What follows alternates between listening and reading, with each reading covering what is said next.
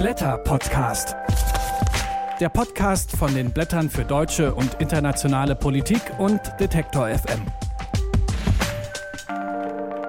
Und damit ganz herzlich willkommen zu einer neuen Ausgabe des Blätter Podcasts. Für alle, die schon ein paar von den Folgen davor gehört haben, schön, dass ihr wieder dabei seid. Für alle, die gerade zum ersten Mal auf uns gestoßen sind, zum ersten Mal eingeschaltet haben. Die Blätter für deutsche und internationale Politik sind die größte politisch-wissenschaftliche Zeitschrift im deutschen Sprachraum und jeden Monat schauen wir uns hier die aktuelle Ausgabe an und sprechen in diesem Podcast mit vier bis fünf ausgewählten Autorinnen und Autoren über die Texte in den Blättern. Hier am Mikrofon begrüße immer ich euch. Ich bin Helena Schmidt und ein Mitglied der Blätterredaktion und dieses Mal ist es Steffen Vogel. Hallo Steffen. Hallo. Und weil dieser Podcast immer nur eine Auswahl aus dem aktuellen Heft darstellen kann, geben wir euch zu Beginn immer einen kleinen Überblick darüber, was noch alles in der Printausgabe zu lesen ist. Und das weißt du am besten, Steffen. Was sind denn die Highlights in eurer Mai-Ausgabe? Ja, der Mai ist natürlich einmal der Monat der Europawahl.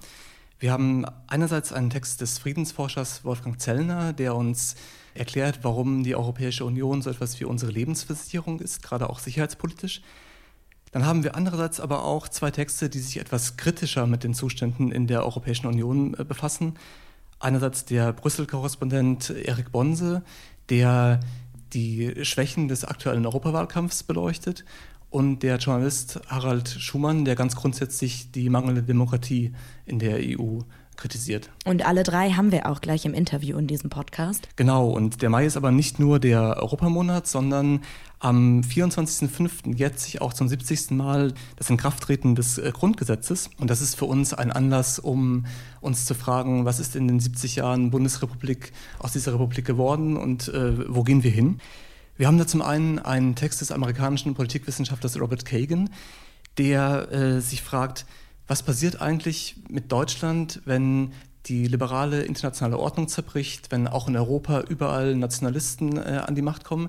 Gelingt es dann Deutschland noch selbst äh, eine friedliche Außenpolitik zu machen und selbst nicht nationalistisch zu bleiben? Und er fürchtet, dass das nicht der Fall sein könnte. Und dass dann die deutsche Frage wiederkommt, die Europa in der Vergangenheit häufig destabilisiert hat. Wir haben aber auch einen Text meines Kollegen Albrecht von Lucke, der sich stärker die innenpolitische Entwicklung der Bundesrepublik anschaut, gerade nach 1989, und der den alarmierenden Befund äh, hat, dass die Demokratie keineswegs so gesichert ist, wie sie uns oft erscheint. Und er fordert, dass wir uns wieder auf eine Art republikanischen Ethos besinnen und uns stärker im Alltag für die, für die Demokratie einsetzen damit wir nicht eines Tages sagen müssen, diese Demokratie ist eigentlich verunglückt. Und dann habt ihr noch einige internationale Themen. Unter anderem schreibt der Journalist Emran Feroz über die Situation in Afghanistan, welche Mächte sich da gerade einen Kampf liefern und dass sich die Situation dort alles andere als entspannt. Und auch ihn haben wir gleich hier im Interview. Genau, und obendrein haben wir einen großen Text über die wachsende Macht der Evangelikalen in Brasilien, die eine wichtige Stütze des rechtsextremen Präsidenten Jair Bolsonaro sind, über den Mueller Report Report äh, in den USA und über die EU-Urheberrechtsreform. Das sind also die Texte noch, die man noch lesen kann in der Printausgabe im Mai.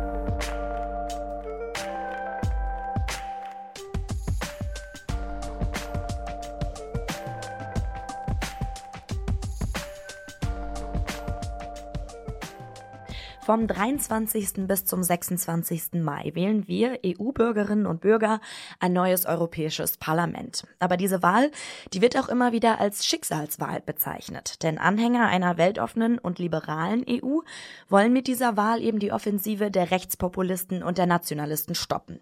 Erik Bonse ist Journalist, er betreibt den Blog Lost in Europe und er kommentiert in den Blättern die bevorstehende Europawahl. Für ihn steht die Wahl in einem merkwürdigen Zwielicht und das erklärt er mir jetzt im Gespräch. Hallo, Herr Bonse. Ja, hallo, guten Tag. Sie schreiben, es ist gar nicht so richtig klar, worum es bei dieser Wahl eigentlich geht, weil die Erwartungen daran eben so vielfältig und so vieldeutig sind. Vielleicht können Sie erstmal nochmal darlegen, worin genau liegen denn diese Widersprüche? Naja, Sie haben es ja eben schon in der Anmoderation gesagt. Also zum einen wird das Ganze überhöht äh, zu einer Schicksalswahl äh, zwischen äh, den Vertretern einer freien und liberalen Europäischen Union auf der einen Seite und der illiberalen Demokratie, verkörpert von Viktor Orban in Ungarn auf der anderen Seite. Das ist sozusagen eine historische Entscheidungsschlacht. So stellt das gerne der französische Staatschef Emmanuel Macron dar. Das ist natürlich eine sehr große Überhöhung, denn es geht erstmal nur darum, äh, die Europaabgeordneten neu zu wählen, das Europaparlament neu zu wählen. Dann kommt dazu, dass man also hier in Brüssel sehr stark von russischen Einmischungsversuchen spricht. Gleichzeitig steht die EU-Kommission und die gesamte Union unter Druck der USA, Sanktionsdrohungen, Handelskriege. Und dann kommt natürlich noch die Innenpolitik dazu. In Deutschland zum Beispiel gehen ja viele davon aus, dass nach der Europawahl die Kanzlerin eventuell aufhören könnte, dass äh, Annegret Kramp-Karrenbauer antreten könnte, dass die Sozialdemokraten aus der Regierung austreten könnten, etc. pp. Das heißt, diese Wahl ist mit so vielen Erwartungen befrachtet, äh, das kann sie eigentlich kaum liefern. Und das Thema, äh, was eigentlich im Vordergrund stehen sollte, also wie geht es in Europa in den nächsten fünf Jahren weiter, wie kann man die Europäische Union demokratischer und sozialer machen und von wem wird die EU-Kommission geführt, das geht, fürchte ich, am Ende unter. Mhm. Wenn wir uns jetzt die Spitzenkandidaten anschauen, die die Parteien ins Rennen geschickt haben, dann schreiben die, die sind eigentlich alles andere als eine Erfolgsgarantie. Was äh, fehlt ihnen denn, beziehungsweise warum sind diese Spitzenkandidaten so geschwächt? Naja, die Spitzenkandidaten sind ja eigentlich ein demokratisches Experiment, was erstmal grundsätzlich gut ist. Dieses Experiment wurde erfunden, wenn ich so äh, sagen darf, äh, von dem ehemaligen Parlamentspräsidenten Martin Schulz, SPD. Der hat also bei der letzten Europawahl 2014 äh, sich praktisch selbst zum Spitzenkandidaten der Sozialdemokraten auf EU-Ebene gekürt und damit die Konservativen von der Europäischen Volkspartei in äh, Zugzwang gebracht. Die haben dann auch einen Spitzenkandidatenland. Dieser Spitzenkandidat hieß bekanntlich Jean-Claude Juncker, hat auch die Wahl gewonnen. Aber da kommt gleich das erste Problem. Juncker ist nämlich nicht für einen Sitz im Europaparlament angetreten. Man hat also einen Spitzenkandidaten demokratisch gewählt, so hieß es. Aber dieser Spitzenkandidat wollte überhaupt gar nicht eigentlich ins Europaparlament eintreten. Das heißt, der äh, Europäische Rat hat immer Vorbehalte geäußert gegen diesen Prozess der Spitzenkandidaten. Und diese Vorbehalte sind bis heute nicht gelöst worden.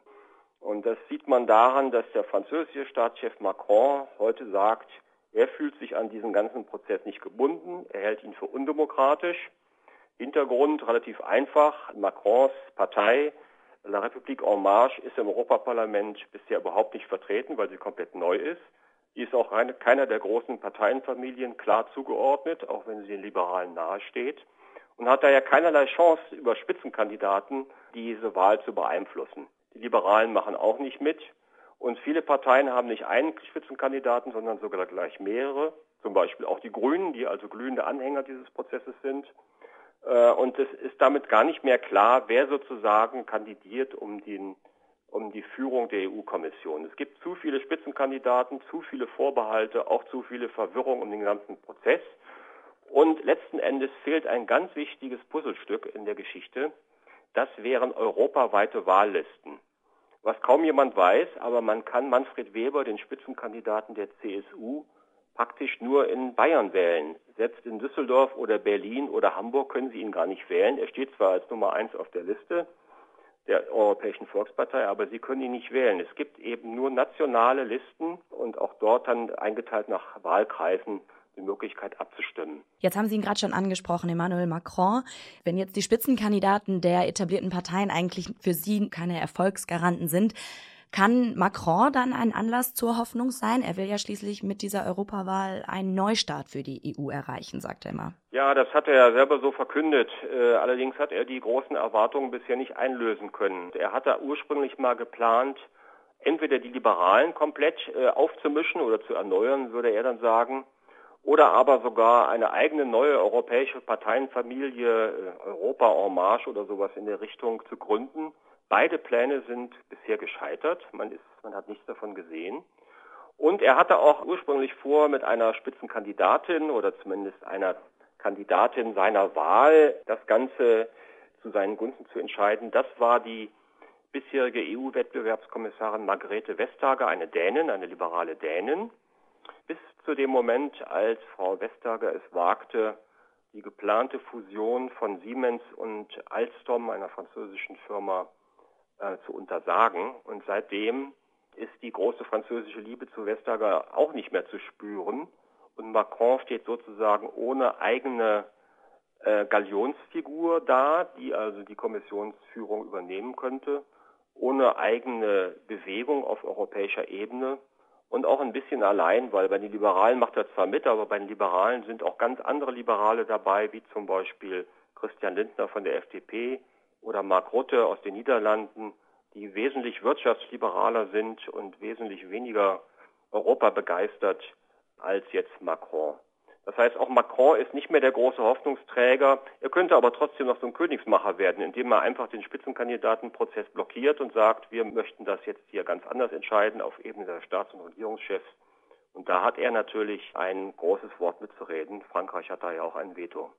Jetzt hat die EU äh, Mitte April beschlossen, dass die Frist für den Brexit erneut verschoben wird und Großbritannien jetzt nochmal an der Europawahl teilnehmen soll. Ja. Was könnte das für Folgen für den Ausgang der Wahl haben? Ja, das kann ziemlich äh, gravierende Folgen haben. Also zum einen ziehen also entschiedene EU-Gegner und Brexiters dann möglicherweise in das neue Parlament ein. Und damit schrumpft zum anderen auch die äh, demokratische Mitte damit schrumpfen natürlich automatisch die Anteile für die äh, Konservativen von der EVP und für die Sozialdemokraten, möglicherweise aber auch für die Liberalen. Nur die Grünen, die rechnen sich da einen leichten Zuwachs aus. Und bei den Sozialdemokraten gibt es noch einen witzigen Nebenaspekt. Die haben am Ende möglicherweise etwas mehr Sitze im Europaparlament als geplant, weil eben Labour auch ganz gut aussieht in den Umfragen, während die äh, konservativen Tories von Premierminister May auch zum einen geschwächt sind, aber selbst wenn sie geschwächt einziehen, nicht bei der konservativen Volkspartei mitmachen. Anders gesagt, für die Sozialdemokraten und die Grünen, äh, möglicherweise auch für die Liberalen, bringt die britische Teilnahme an Europawahlen leichten äh, Aufschwung, für die Konservativen nicht und insgesamt für das demokratische Lager und für das proeuropäische Lager wahrscheinlich auch nicht. Also Konfusion. Über den Schatten, der über der bevorstehenden Europawahl liegt, habe ich mit Erik Bonse gesprochen. Vielen Dank für das Gespräch. Gerne.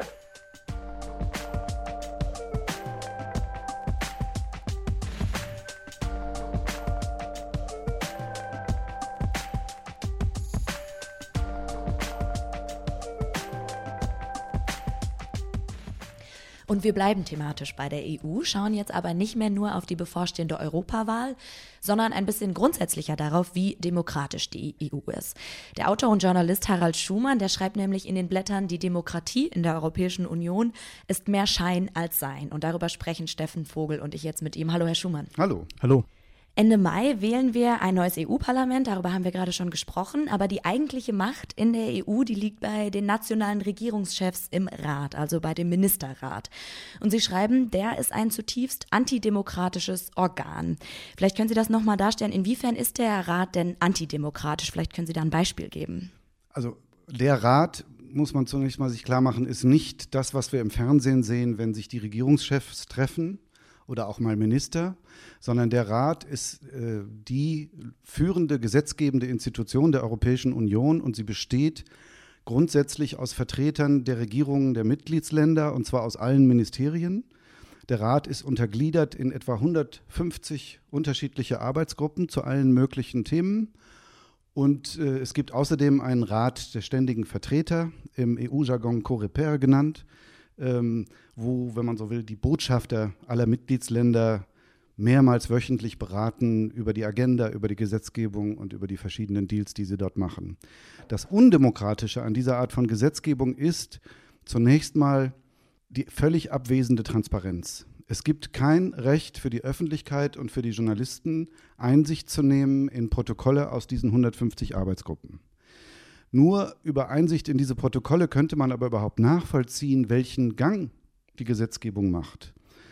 Vielleicht wissen nicht alle Zuhörer, ein europäisches Gesetz wird vorgeschlagen von der EU-Kommission und muss dann von den beiden Gesetzgebungsorganen, nämlich Rat und Parlament, gemeinsam verabschiedet werden. Aber der Rat hat die Möglichkeit, einfach ein Gesetz so lange auf die lange Bank zu schieben, bis es irgendwann nicht mehr relevant ist, indem er einfach keine Entscheidung trifft.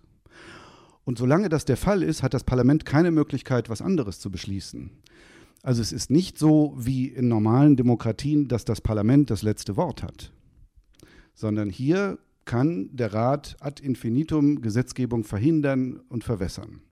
Das ist das erste, meiner Meinung nach, höchst undemokratische Prinzip. Das führt zum Beispiel dazu, dass ein sehr vernünftiger Vorschlag der EU-Kommission über die Einführung einer Finanztransaktionssteuer auf den europäischen Kapitalmärkten immer weiter verwässert und vertagt wurde, bis von dem ursprünglichen Vorschlag der EU-Kommission eigentlich nichts übrig geblieben ist, sodass wir trotz zehnjähriger Verhandlungen und trotz vielfacher Versprechungen von vielen Regierungsmitgliedern, einschließlich der deutschen Bundesregierung, bis heute diese Finanztransaktionssteuer nicht haben. Es gäbe dafür, ich bin mir relativ sicher, eine über 90 Prozent Mehrheit in der europäischen Wahlbevölkerung, wenn sie darüber abstimmen dürften. Trotzdem ist es gelungen, dieses Gesetz bis heute zu verhindern. Und das funktioniert darüber, dass die jeweiligen organisierten Wirtschaftsinteressen oder Lobbyisten einzelne Regierungen bearbeiten und mit einzelnen Regierungen den Widerstand so organisieren, dass sie dann in der Regel eine Sperrminorität in diesen Ministerräten bzw. in den Arbeitsgruppen schon haben. Dieser ganze Prozess ist völlig undurchsichtig und deswegen undemokratisch. Okay, also das Problem ist die fehlende Transparenz, aber vielleicht können Sie es nochmal zuspitzen. Warum wollen denn die nationalen Regierungsbeamten ihre jeweiligen Manöver oder Positionen gar nicht offenlegen? Weil es ihnen natürlich Macht gibt, Dinge zu entscheiden, ohne sich gegenüber der Öffentlichkeit rechtfertigen zu müssen. Es gibt den nationalen Regierungen zum Beispiel die Möglichkeit, wenn am Ende in diesem Verhandlungsprozess etwas herauskommt, was nicht dem entspricht, was Sie ursprünglich Ihren Wählern oder Ihren Parteifreunden oder so versprochen haben, dann können Sie sagen, ja, Brüssel hat das so entschieden. Ähm, welchen Anteil Ihre eigenen Beamten an diesen Entscheidungen jeweils hatten, das wird in aller Regel nicht kommuniziert. Und insofern entsteht ja auch bei vielen Wählern der Eindruck, dass sie keinen Überblick darüber haben, wie und wer und wann und wo eigentlich in Brüssel Gesetzgebung stattfindet. Was sie allerdings merken ist, dass europäische Gesetzgebung natürlich von unglaublicher Bedeutung ist. Alles, was im weitesten Sinne mit Wirtschaft zu tun hat, kann inzwischen nur noch in Brüssel oder auf europäischer Ebene entschieden werden, weil national macht es keinen Sinn, über die Regulierung von irgendwelchen Lizenzvergaben, äh, von äh, Giftgehalt in Nahrungsmitteln, von Sicherheitsvorschriften für Technologien zu entscheiden, wenn alles europaweit verkauft und vertrieben werden kann. Noch viel dramatischer haben wir dieses Problem ja ähm, im Euroraum gesehen, äh, gerade vor einigen Jahren in der Griechenland-Krise, als das griechische Parlament ja äh, seiner elementarsten Rechte über die ökonomische und soziale Situation im Land selbst zu entscheiden beraubt wurde und als das eine, ein neu geschaffenes Gremium, nämlich die Eurogruppe, delegiert worden ist. Sie schreiben in Ihrem Text, deren Gründung sei der schlimmste Anschlag auf das europäische Projekt seit Gründung der EWG. Äh, warum ist das denn so? Die Eurogruppe, das ist die Versammlung der Finanzminister der Mitgliedsländer des Euro, der Währungsunion ähm, diese Eurogruppe, die gibt es formal eigentlich gar nicht. Das, die hat kein Statut, die ist nicht vorgesehen, sie hat offiziell auch überhaupt keine Entscheidungsgewalt, aber sie wurde eingerichtet, im, also sie wurde eingerichtet schon früher, da war sie nur ein Koordinierungsorgan, aber sie kriegte dann exekutive Vollmacht im Zuge der Krise. Und das lief so, dass die kreditgebenden Länder für sich beansprucht haben, zu entscheiden, was die kreditnehmenden Länder zu tun haben und diese Entscheidungen wurden nicht nur den jeweiligen nationalen Parlamenten wie dem griechischen übergestülpt, sondern noch viel schlimmer. Der gesamte Prozess fand außerhalb aller demokratischen Strukturen statt. Es war intergouvernemental organisiert, wie das so schön euphemistisch heißt. Das heißt, es wurde nur zwischen den Regierungen verhandelt. Das Europäische Parlament wurde komplett ausgeschlossen. Und das gilt natürlich auch für das wichtigste Instrument dieser Eurogruppe, das ist der ESM, der Europäische Stabilisierungsmechanismus. Dieser ESM ist auch eine rein intergouvernementale Veranstaltung, deren Gouverneure sind in der Regel die Finanzminister, sind keinem Parlament gegenüber rechenschaftspflichtig über das, was sie da eigentlich gemeinsam beschließen. Das Schlimme ist, dass das Europäische Parlament diese komplette Entmachtung und Außenvorstellung über sich hat fast widerstandslos ergehen lassen. Ja, was man bei all den ähm, Problemen, die Sie beschreiben, ja als verbindendes Element sehen kann, ist eigentlich, dass die nationalen Regierungen ihr jeweiliges nationales Interesse über so etwas wie ein europäisches Gemeinwohl stellen, wie Sie in Ihrem Text schreiben. Das ist ein Begriff, der mir spontan sehr gefallen hat. Aber ähm, wie, wie, genau müsste man das denn beschreiben, ein, ein europäisches Gemeinwohl? Was ist das denn? Na, ein europäisches Gemeinwohl bezieht sich darauf, dass die ursprünglichen Ziele der europäischen Integration, die festgehalten sind im Lissabon-Vertrag, tatsächlich erzielt werden. Dazu gehört zum Beispiel, dass man die wirtschaftliche Konversion und Kohäsion in der Europäischen Union fördert durch die gemeinschaftlich beschlossene Politik. Das war ja nun bei den Beschlüssen der Eurogruppe zur Eurokrise definitiv nicht der Fall. Das hat die europäischen Völker nicht näher zueinander gebracht, sondern gegeneinander aufgehetzt. Und zwar nicht nur in den betroffenen Krisenstaaten, sondern auch in anderen Ländern, zum Beispiel in Italien. Durch das Euro-Regime wird Italien eine Form des Managements ihrer Staatsschulden auferlegt, die für die italienische Wirtschaft dazu geführt hat, dass die italienische Wirtschaft seit über 20 Jahren stagniert.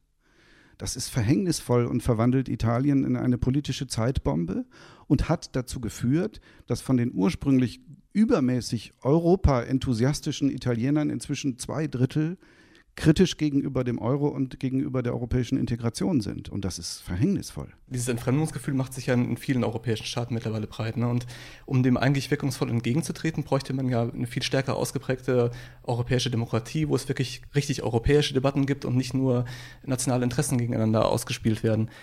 Ähm, nun hat Emmanuel Macron ja wiederholt Vorstöße in diese Richtung gemacht und versucht, ähm, zum Beispiel ein Parlament der Eurozone einzurichten. Er ist aber immer wieder ausgebremst worden, vor allem von der Bundesregierung. Welche Chancen sehen Sie denn angesichts dessen für eine Demokratisierung der Europäischen Union? Also derzeit stehen die Chancen schlecht. Das ist objektiv so, kann man nicht leugnen. Auf der anderen Seite, in ihrer jetzigen Schwerfälligkeit und häufigen Entscheidungsunfähigkeit äh, wird die Europäische Union immer schwächer. Und alle Beteiligten sind konfrontiert mit der Frage, wie wollen sie in diesem weltweiten Wettstreit zwischen den beiden Supermächten China und USA als Europa überhaupt noch unabhängig agieren oder werden sie zwischen diesen beiden Blöcken zerrieben? Vor dieser Frage stehen wir jetzt ganz konkret. Ähm, und dafür braucht es mehr europäische Einigkeit und die kann nur funktionieren, wenn die Mehrheit der europäischen Bürger sich tatsächlich durch die Gesetzgebung und äh, die Kommission und die Regierenden auf europäischer Ebene auch repräsentiert fühlen. Darum ist meine große Hoffnung, dass mit der, wenn man so will, mit der verbreiteten Kritik an diesem Europa, was wir jetzt haben, vermehrt eben auch Bewegungen und Parteien auftauchen, die sagen, äh, die Frage stellt sich nicht, ob wir mehr oder weniger europäische Integration wollen, sondern welche Art von Integration wollen wir und wie soll dieses Europa regiert werden. Und dazu würde natürlich zuallererst gehören, dass wir das Europäische Parlament in ein wirkliches Parlament verwandeln. Ähm, und dazu würde auch gehören, dass der Europäische Rat die Form einer zweiten Kammer annimmt, die den gleichen demokratischen Spiegelregeln unterliegt, wie zum Beispiel in Deutschland der Bundesrat. Also volle Transparenz, nachvollziehbar, klare Rechte, klare Pflichten, all das, was im Moment noch nicht gegeben ist. Zum Abschluss nach dieser Feststellung, die ja schon ähm, irgendwie eine düstere ist, warum sollten wir am 26. Mai wählen gehen, beziehungsweise was erhoffen Sie sich von einem neuen EU-Parlament? Ich erhoffe mir von diesen Wahlen, weil man muss ehrlich sagen, von allen bisherigen Europawahlen, und ich habe alle erlebt, dafür bin ich schon alt genug, ähm, ist dies die erste Wahl, in der der Wahlkampf tatsächlich mit europäischen Themen halbwegs geführt wird. Früher waren ja die europäischen Wahlkämpfe wegen ihrer internen Fehlkonstruktion immer so eine Art Ersatzwahlkampf für die nationale Bühne. Diesmal geht es wirklich um europäische Fragen und meine Hoffnung ist, dass viele, vor allem junge Leute aufwachen und endlich zur Wahl gehen und die Wahlbeteiligung diesmal vielleicht viel höher ist, als sie in den Umfragen bisher signalisiert sind, weil gerade die jungen Leute kapieren, dass es ihre Zukunft ist, die auf europäischer Ebene verhandelt wird und sie deswegen wählen gehen müssen. Und dann gibt es diese wunderbare Einrichtung, zumindest für die deutschen Wähler, die uns jetzt hier vielleicht zuhören, des Wahlomaten. Dann kann man genau überprüfen, wie zum Beispiel die Forderung nach mehr Transparenz und Demokratie auf europäischer Ebene in den verschiedenen Wahlprogrammen präsent ist oder auch nicht und sich danach für eine Partei entscheiden, deren Abgeordnete dann auf dieses Programm zu verpflichten wären. Es gibt ein großes Aber dabei. Das große Aber ist, dass die Mehrheit der Wähler, insbesondere auch in Deutschland, ihr demokratisches Grundrecht nicht wahrnimmt, was darin besteht, dass man mit seinen Abgeordneten sprechen muss. Man muss mit den Vertretern in den Parlamenten kommunizieren und ihnen sagen, dass sie gefälligst das tun sollen, was in ihren Programmen steht. Und wenn sie das nicht tun, dann muss man sie dafür zur Rechenschaft ziehen, öffentlich. Das immer nur an die Medien und die Journalisten abzutreten, ist der größte Fehler der ganzen Wutbürger, die gleichzeitig zu faul sind, einfach mal einen Brief an ein Abgeordnetenbüro zu schreiben oder dort mal anzurufen. Ich muss sagen, in der Hinsicht muss man ehrlich sagen, ist die amerikanische oder auch die britische Demokratie wesentlich weiterentwickelt als unsere. Das sagt der Autor und Journalist Harald Schumann. Vielen Dank für das Gespräch.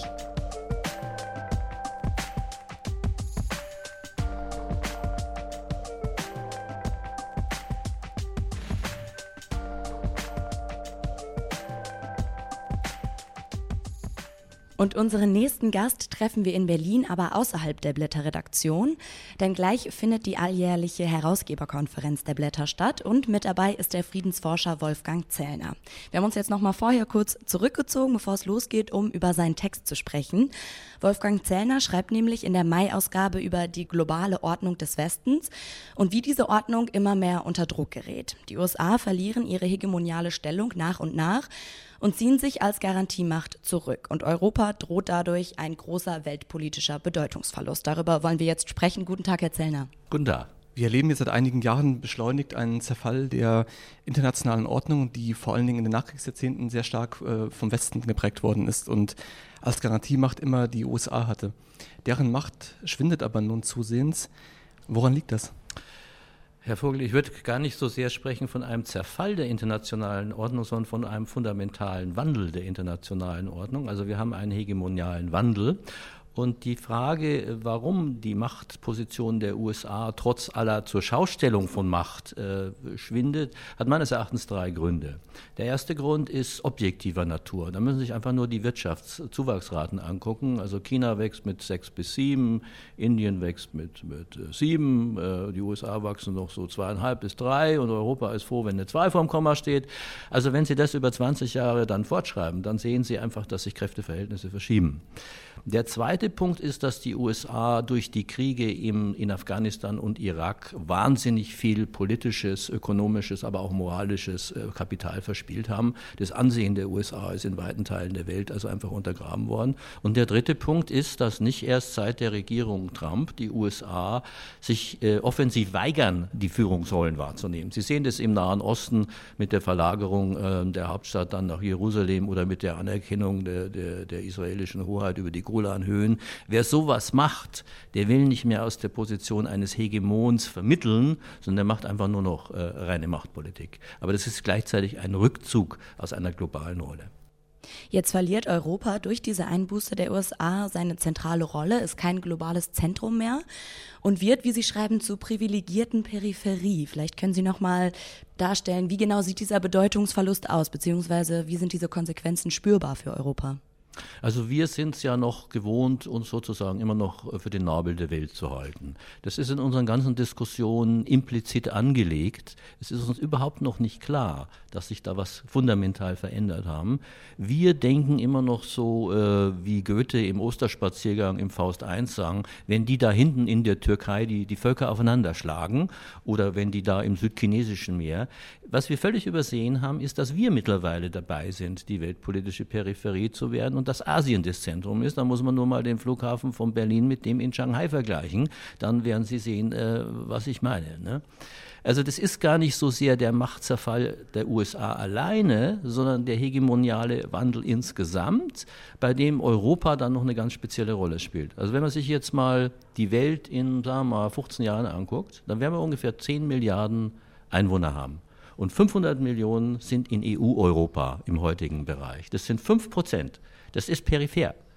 Eine äh, privilegierte Peripherie, weil wir immer noch relativ reich sind, ne? weil wir immer noch im, technologisch äh, in vielen Bereichen mit führend sind und weil wir ein Bildungs- und Sozialsystem haben, wovon andere immer noch träumen können. Das meine ich mit dem privilegiert. Aber es ist durchaus offen, wie lange und in welcher Form wir das aufrechterhalten können. Und wie kann Europa jetzt in der Verfassung, in der es sich jetzt auch gerade befindet, die Sie in Ihrem Text darstellen, trotzdem noch ein relevanter Mitspieler bleiben in diesem globalen Kontext? Also was muss sich auch innerhalb der EU ändern?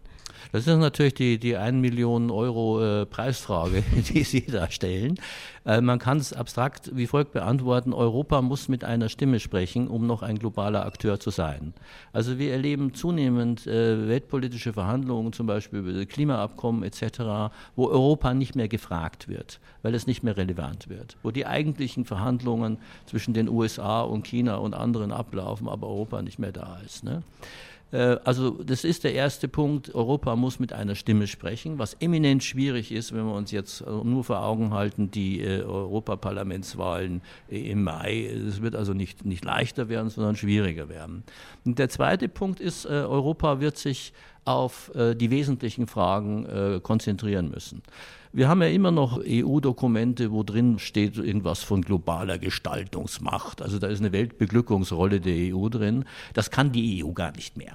Also selbst wenn Europa mit einer Stimme sprechen würde, was es nicht tut im Moment, ne, kann es die Welt nicht so beglücken, wie Frau Mogherini das in ihre Dokumente reingeschrieben hat. Jetzt nichts gegen Frau Mogherini, ich mag sie. Aber das ist einfach äh, zu viel, sondern wir werden uns auf das Wesentliche konzentrieren müssen.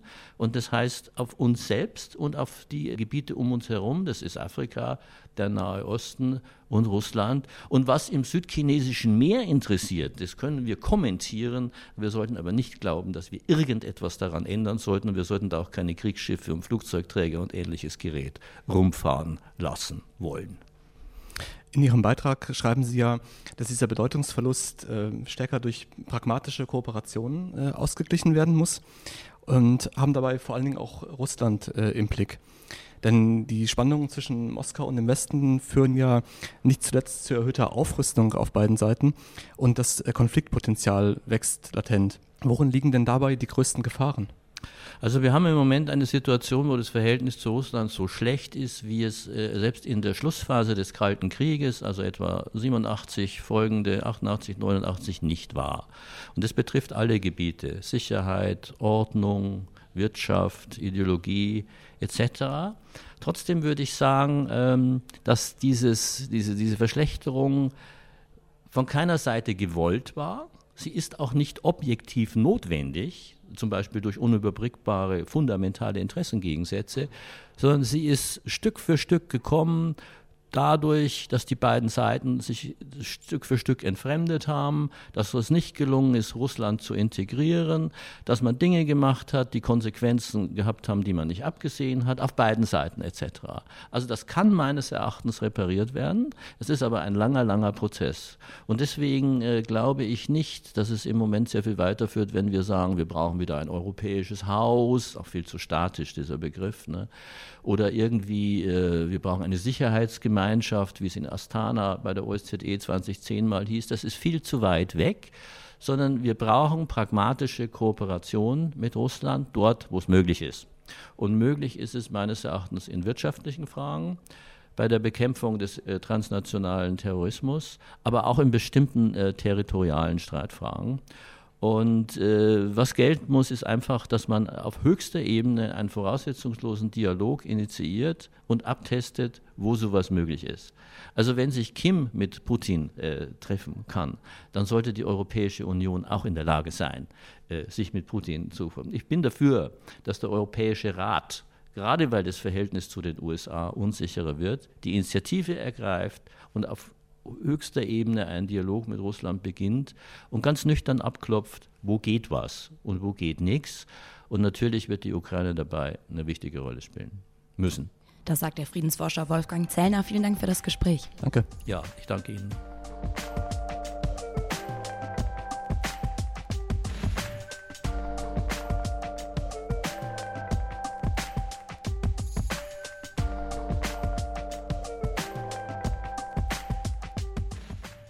Die Kämpfe in Afghanistan, die dauern seit Jahren an. Und die Situation dort, die spitzt sich immer mehr zu, zu einem innerafghanischen Machtkampf, in dem sich zwei Seiten gegenüberstehen. Die amtierende, vorwiegend mit Technokraten besetzte Regierung auf der einen Seite und auf der anderen Seite Kriegsfürsten, die skrupellos versuchen, ihre Macht zu sichern. Und unter diesem Machtkampf leidet wie immer vor allem die Zivilbevölkerung. Das beschreibt der Blogger und Journalist Emran Feroz in seinem Text in den Blättern. Und über die Lage in Afghanistan spreche ich jetzt mit ihm. Hallo, Herr Feroz. Guten Tag. Herr Firos, schauen wir uns erstmal die beiden Seiten dieses Machtkampfes an. Die Warlords oder eben die Kriegsfürsten auf der einen Seite. Vor allem Atta beschreiben Sie da in Ihrem Text, der 15 Jahre lang Gouverneur von Balch war, bis Präsident Ghani ihn und andere einflussreiche Männer vor einem Jahr entmachtet hat. Welche Rolle spielen diese Kriegsfürsten jetzt gerade noch in Afghanistan? Nun ja, um das zu verstehen, muss man sich erstmal darauf fokussieren, wer diese Männer überhaupt sind. Äh, und wie sie an die Macht gekommen sind und was für eine Rolle sie in den letzten Jahren bzw. Jahrzehnten in Afghanistan gespielt haben. Wenn wir in Afghanistan von sogenannten Kriegsfürsten oder Warlords sprechen, dann meinen wir damit vor allem jene mächtigen Männer, die in den Bürgerkriegsjahren in den 1990ern gegeneinander kämpften und sich aber schon bereits zuvor in den 1980er Jahren äh, in der Zeit des Dschihads, des Heiligen Krieges gegen die äh, Sowjetunion, auch schon so hoch gekämpft haben und verschiedenen Fraktionen angehörten, also verschiedenen Mujahideen-Fraktionen. Diese verschiedenen Mujahideen-Fraktionen begannen dann in den 90er Jahren sich gegenseitig zu bekämpfen, als die Russen weg waren.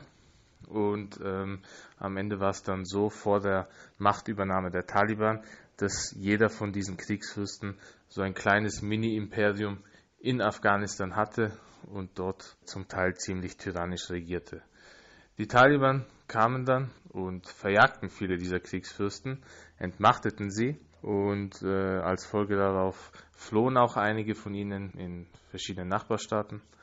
Und das änderte sich dann aber 2001, als die Amerikaner bzw. die NATO ins Land einmarschierten und im Kampf gegen die Taliban sich mit vielen dieser Kriegsfürsten verbündeten. Eine gravierende Folge davon war dann eben die Machtbeteiligung dieser Kriegsfürsten an der Regierung, die vom Westen geschaffen wurde. Und äh, diese Warlords dominierten dann die Jahre unter den Präsidenten Hamid Karzai. Karzai selber ging mit diesen Warlords sehr, sehr freundschaftlich um. Er gab ihnen Macht und Einfluss und als Folge darauf schoss dann auch die Korruption, der Drogenanbau, all diese Dinge schossen dann in die Höhe. Und ein Resultat all dieser Politiken war dann eben im Norden Nur Muhammad Atta, der ähm, fast 15 Jahre lang regierte und äh, nun abgesetzt wurde.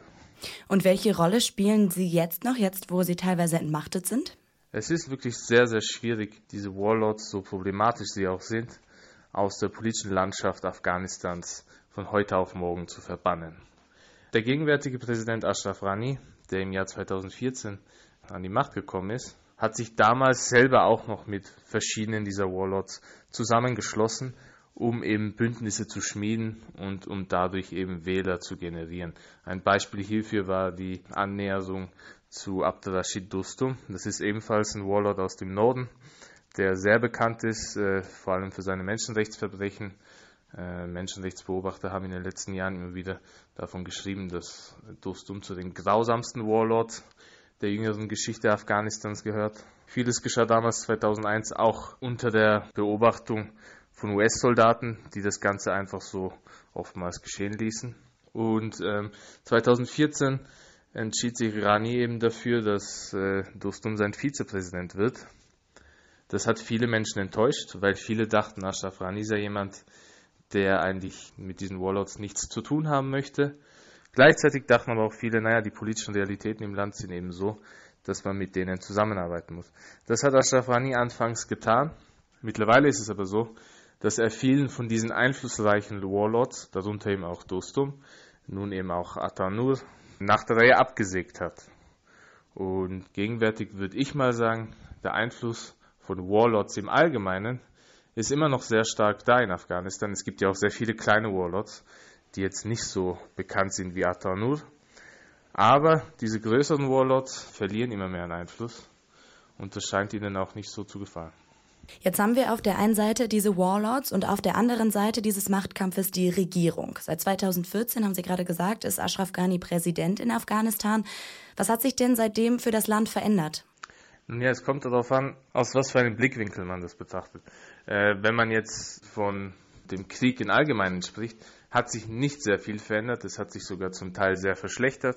Äh, die Sicherheitslage im Land ist extrem schlecht. Erst heute wurde ein neuer UN-Bericht veröffentlicht, der die zivilen Opfer im Land behandelt. Und jetzt für das erste Quartal 2019 äh, haben wir tatsächlich zum ersten Mal den Sachverhalt so, dass Regierungstruppen bzw. NATO-Truppen für mehr zivile Todesopfer verantwortlich sind als aufständische Gruppierungen wie Taliban und IS. Eine andere Zahl, die vielleicht in dem Kontext wichtig ist, im Jahr 2018 hat das US-Militär so viele Bomben in Afghanistan abgeworfen wie noch nie zuvor.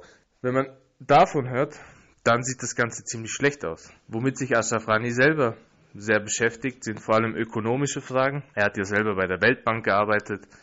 Gleichzeitig beschäftigt er sich auch mit dem Aufbau von Institutionen. Also Ashraf Rani sieht sich in der Tradition, dass die ehemaligen Herrscher in Afghanistan bei diesem Staatsaufbau teils versagt haben oder das Ganze nicht zu Ende gebracht haben und deshalb muss er das zu Ende bringen. Man muss in diesem Kontext auch in Betracht ziehen, dass Ashraf Rani ist halt ein Theoretiker, der hat auch so ein Buch geschrieben, Fixing Failed States. Äh, also er hat in der Theorie beschrieben, wie man einen Staat wie Afghanistan fixen kann. Also wieder aufbauen kann. Und jetzt ist er einer von den wenigen Theoretikern, der die Chance hat, das Ganze ins Praktische umzusetzen. Und das ist aber nicht so einfach, weil er eben nicht in Ruhe gelassen wird. Also es gibt einfach viele verschiedene Fraktionen um ihn herum, die diesen Staatsaufbau stören, um ihre eigenen Interessen durchzusetzen. Jetzt gab es in letzter Zeit auch immer wieder Verhandlungen. Im Februar hat eine Friedenskonferenz in Moskau stattgefunden. Bei der waren Vertreter von den Taliban dabei, aber auch Atta und Verbündete von ihm. Und auch die US-Regierung, die hat sich in den letzten Monaten mehrmals mit politischen Führern der Taliban zusammengesetzt. Was ist denn bei diesen Gesprächen rausgekommen? Also es ist so, natürlich, wir haben jetzt von zwei Akteuren die ganze Zeit gesprochen, äh, die Warlords und die Kabuler Regierung. Und natürlich kommen da noch die Taliban hinzu, also die wichtigste aufständische Gruppierung im Land und äh, dann noch die Amerikaner. Die letzten Gespräche waren insofern problematisch, weil sie stets ohne die Kabuler Regierung stattgefunden haben. Also Friedensgespräche werden von vielen Afghanen begrüßt und von vielen Beobachtern auch als positiv empfunden, weil es wirklich an der Zeit ist, dass in diesem Land nach all den Jahrzehnten Frieden einkehrt. Gleichzeitig ist es allerdings auch problematisch, also anfangs zum Beispiel bei den Gesprächen in Katar hatten wir die Amerikaner auf der einen Seite und die Taliban auf der anderen Seite. Die Kabuler Regierung war darüber natürlich empört. Warum? Weil die Taliban eigentlich von Anfang an immer gesagt haben, wir wollen nicht mit der Kabuler Regierung äh, verhandeln, sondern mit den Meistern, also quasi mit den Puppenmeistern, mit den Amerikanern. Warum sollen wir mit deren äh, Schergen in Kabul irgendwie zu tun haben? Die haben doch sowieso keine Entscheidungsmacht. Und die Amerikaner sind dann darauf eingegangen. Also am Ende gab es dann eben die Situation, dass in Katar Taliban und Amerikaner auf gleicher Augenhöhe miteinander verhandelten. Die Amerikaner betonten aber daraufhin immer wieder, dass ein sogenannter innerafghanischer Dialog ihnen sehr wichtig sei, weil nur dadurch könne ein dauerhafter Frieden im Land ermöglicht werden. Eine Folge darauf war dann, dass in Moskau eine weitere Konferenz stattgefunden hat, an der nur Afghanen teilnahmen. Da gab es dann eben die Taliban auf der einen Seite und viele andere afghanische Akteure auf der anderen Seite, darunter eben vor allem genannte Warlords und den Ex-Präsidenten Hamid Karzai. Aber wer gefehlt hat, war die afghanische Regierung. Und ich persönlich denke, solange die am Tisch fehlt, ist das Ganze auch sehr problematisch. Und jetzt sollte sie eigentlich an den Tisch kommen, und zwar bei einer Konferenz in Katar. Die sollte eigentlich am 14. April stattfinden. Die Taliban hatten sich dann doch ähm, dazu bereit erklärt, das zu akzeptieren. Aber dann wurde diese Konferenz doch abgesagt. Gibt es Ihrer Meinung nach trotzdem Hoffnung für die Zivilbevölkerung auf einen Frieden in Afghanistan? Es gibt diese Hoffnung, auf jeden Fall, aber es war schon im Vorhinein ein bisschen der Vorwurf, das Interesse der Regierung sei eben gar nicht dort zu sitzen mit den Taliban, sondern man wollte eigentlich dieses Gespräch ein bisschen manipulieren, sabotieren, um damit einfach weiter an der Macht zu bleiben. Ich denke, das ist gar nicht so falsch, weil in Kabul gibt es auch unter diesen Technokraten eben, die sich um Ashraf Rani versammelt haben, das ist so eine kleine elitäre Klasse, die mittlerweile auch ziemlich korrupt geworden ist und die kein Interesse daran hat, den Krieg zu beenden. Jetzt muss natürlich abgewartet werden, inwiefern andere Staaten Druck ausüben, um diese Gesprächsrunde dann doch stattfinden zu lassen. Also wir können deshalb auch noch hoffen, dass diese Gespräche weiterhin irgendwie stattfinden, weil am Ende ist es so, dass dieser Krieg nicht durch mehr Krieg gelöst werden kann, sondern nur durch Gespräch. Das sagt der Journalist Emran Feroz. Danke für die Einschätzung. Ja, vielen Dank gleichfalls. Und zum Abschied dieses Podcasts bleibt uns noch ein Veranstaltungshinweis. Am 2. Mai steht uns ein Großereignis ins Haus. Wir haben unsere alljährliche Democracy Lecture, bei der wir jedes Mal große internationale Intellektuelle einladen, wie Thomas Piketty oder Naomi Klein und im letzten Jahr Richard Sennett. Und dieses Jahr sind wir an der Volksbühne mit äh, dem brasilianischen Schriftsteller Luis Rofato, der uns über die bedrohliche Rechtsentwicklung in seinem Land informieren wird und der danach äh, in eine Diskussion tritt mit Claudia Ziller, Renata Motta und Christina Dietz. Und letztes Mal bei der Democracy Lecture, da war es ja unglaublich voll. Wir haben es ja auch thematisiert in dem Podcast. Einige mussten wieder gehen, weil es keinen Platz mehr gab. Und dieses Mal gibt es deshalb schon die Möglichkeit, Tickets vorab online zu kaufen, um sich da einen Platz zu sichern. Infos dazu gibt es auf der Website der Blätter auf blätter.de und Tickets kann man zum Beispiel auch auf der Seite der Volksbühne kaufen, aber natürlich auch an der Abendkasse. Und wer keine Karte bekommt oder äh, sonst wie verhindert ist am 2. Mai, der kann die Lecture und die anschließende Debatte natürlich auch bei uns im Heft nachlesen in der Juni-Ausgabe. Und darüber sprechen wir sicherlich auch in der nächsten Episode dieses Podcasts. Wenn ihr uns bei iTunes hört, dann lasst uns gerne ein paar Sterne da und wenn ihr ausführlicheres Feedback geben wollt, dann schreibt uns gerne eine Mail an podcast.blätter.de. Und damit hören wir uns wieder Ende Mai. Bis dann. Bis dann.